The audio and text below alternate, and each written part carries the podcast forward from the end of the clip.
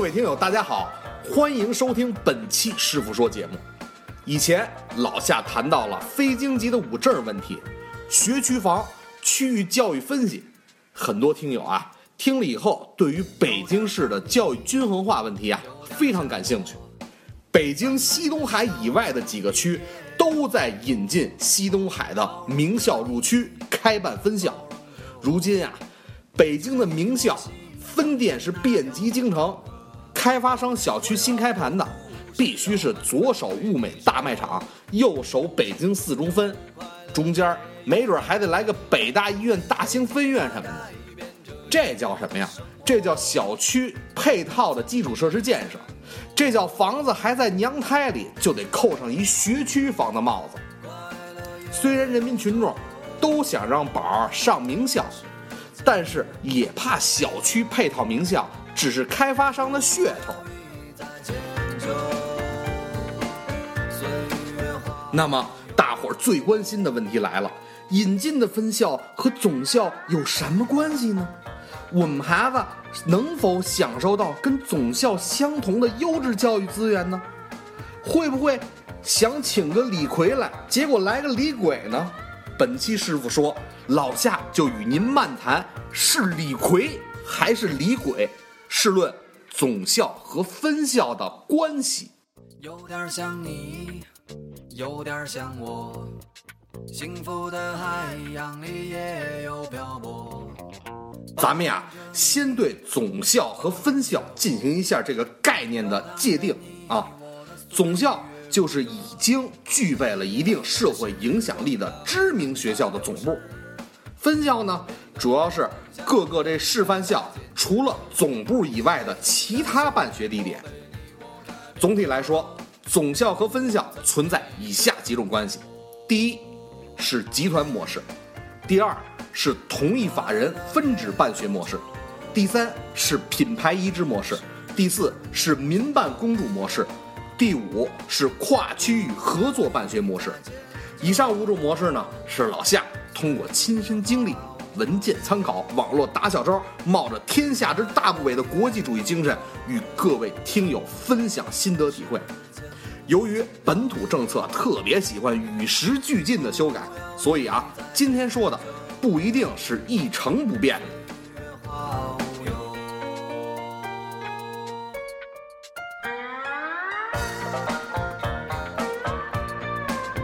那咱闲言少叙，开始捞干货说。先说第一种集团模式，总校分校集团化办学模式啊，是一个非常大的课题。想说清楚了，十期都打不住。那咱们呀，就挑重点的，给各位听友讲点基本知识。说起这集团模式啊，类似于麦当劳、肯德基、Seven Eleven 开连锁店的意思。一样的是，集团化办学的学校会有统一的名字，比如叉叉叉小学、叉叉叉中学的叉叉叉校区、叉叉叉分校、叉叉叉学校。听名字可以大致判断集团化的运营模式。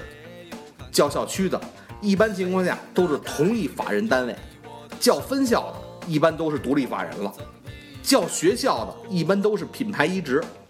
后面咱具体说啊，有了名校校名了，一般这都是子学校。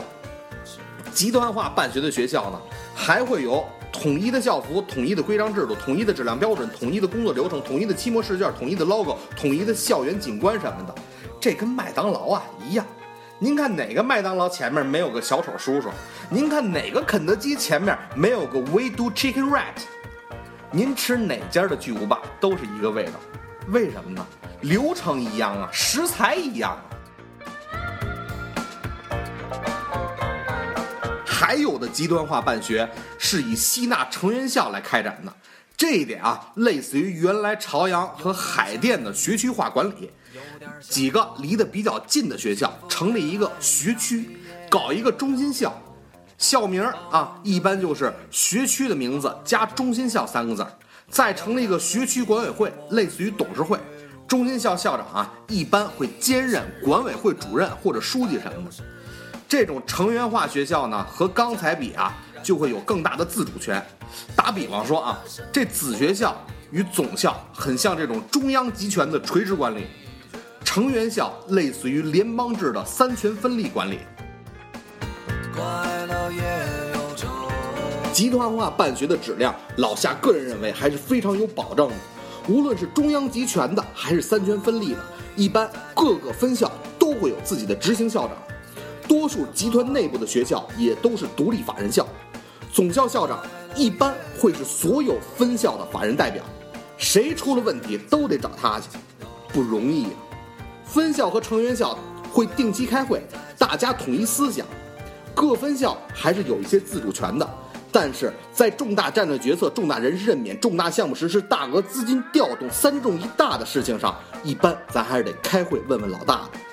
这就跟像说什么似的呀？说全聚德角门店天天卖烤鸭肠，哪天店长说了卖烤鸭不挣钱，咱卖烤串吧，明儿就撸你，有限自主权。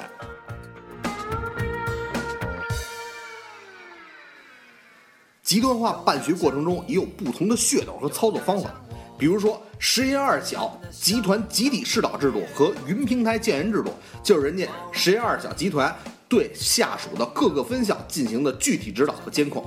还有这八中教育集团，听着更来劲，人家的招是内部留学，集团内四十四中鲁迅中学，就是原来那幺五八啊，学生可以有人到八中总校去念书去，四中更绝，开网络实验班。四中网校有名啊，开发一系统，向所有成员校现场直播名师授课。要说西城，还真是蛮拼的。集团化说的差不多了啊，总结一下：听校名儿找关系，校区、分校和学校，看成员找报纸，《京华时报》《法制晚报》客观具体。咱们接着说第二种关系，同意法人分支办学的这类型啊比较好理解，一般就是学校规模扩大以后，原学校为了扩大招生规模，开疆拓土，兼并收购周边的小学校。小学校的校长另谋高就，总校派得力的副校长任校区主管，一次性的将人财物实权掌握。听校名儿，什么什么校区，什么什么高部、低部，什么什么小学部、中学部、初中部、高中部这类的，一般都是同一法人分址办学的。这类子学校都是亲儿子，血脉相连。一般收购以后，教师队伍会有所调整，双边互换教师。上级考核的时候也会纳入校长评价，十指连心。而且啊，他们由于存在于同一管理体系下，联系紧密，会存在一些小升初直升啊、中考签约啊这种联系。毕竟大家对于自己的质量还是很认可的，多收点熟人，教起来放心呢。总体感觉各校区发展会有差异化，比如说有的学校高中强，有的学校初中强，有的校区比总校还厉害，这都是有可能的。但是总的来说呢，各个名校的校区啊，一定会实现整体的高位稳定。第三种品牌移植模式，这不是新话题了。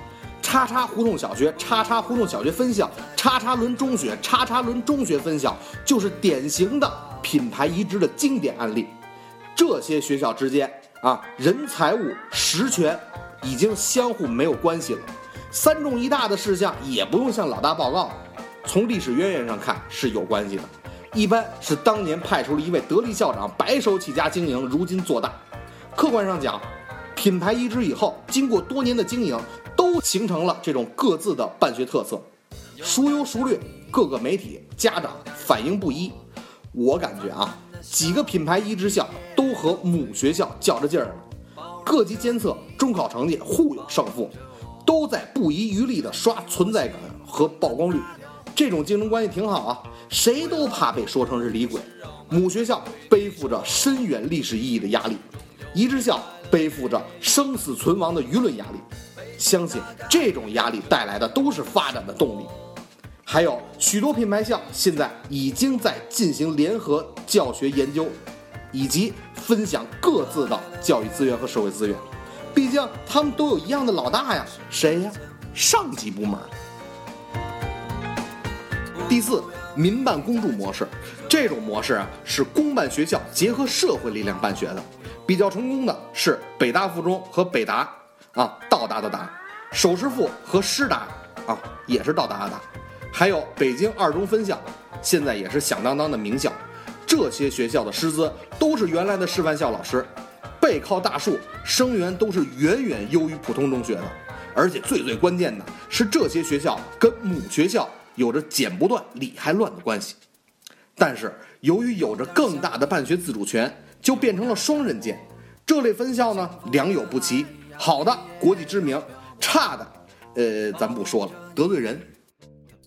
着我，流淌着你我的岁月如歌。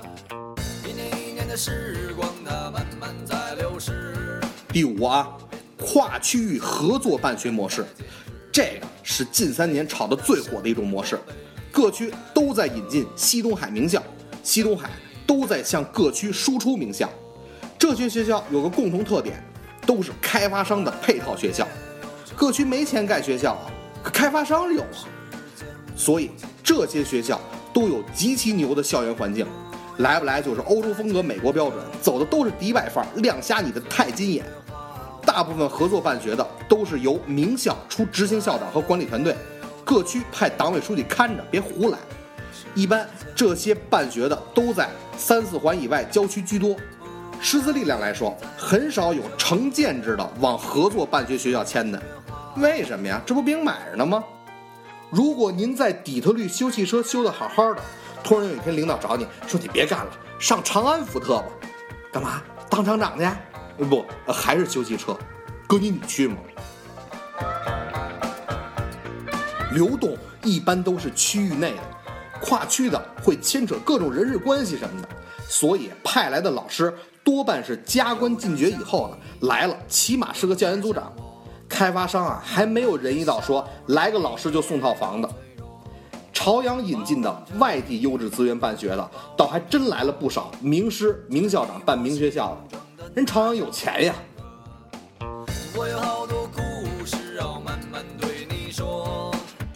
所以啊，跨区域办学是新鲜事物，考核他们的办法主要还是中高考，办人民满意的教育。什么是人民满意的？就是花小钱办大事儿，作业少拿高分，塑健全人格，培良好习惯，文能提笔安天下，武能操场定乾坤，懂中国文化，晓国际规则。所以人民的满意度是无限的，教育这盘菜永远众口难调。很多教育专家，包括我的大学老师，也在报上登了，说名校办分校不能根本的解决教育均衡问题。新成立的学校、新兼并的学校，都会有多多少少的动荡期，人员更替、人才吸纳等等的，这都是问题。其实啊，公司兼并是这样，学校也不例外。但无论什么模式，老夏相信，没有一个校长是以把学校办砸为目标的。没有一个老师是以把学生教傻为目的的，各自的差异其实还是在于人和制度。有好的制度、好的管理办法了，执行的人不行，肯定没戏。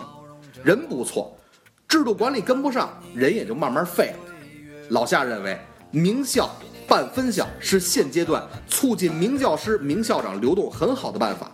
相互之间的教育理念和文化之间的融合，也带动了区域教育水平的整体提升。而且，随着互联网教育的发展，这种地缘名校论会不会被无边的互联网取代呢？未来十年，我们敬请期待。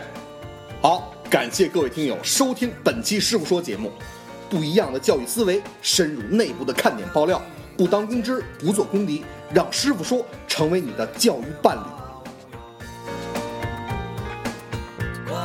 做一下师傅说的广告，大家可以在新浪微博师傅说二零一五上与我们互动。老师的师，父亲的父。您还可以在荔枝 FM 和网易云音乐上搜索“师傅说”，订阅我们的电台。让我们下期再见。有点像你，有点像我，灿烂的笑容。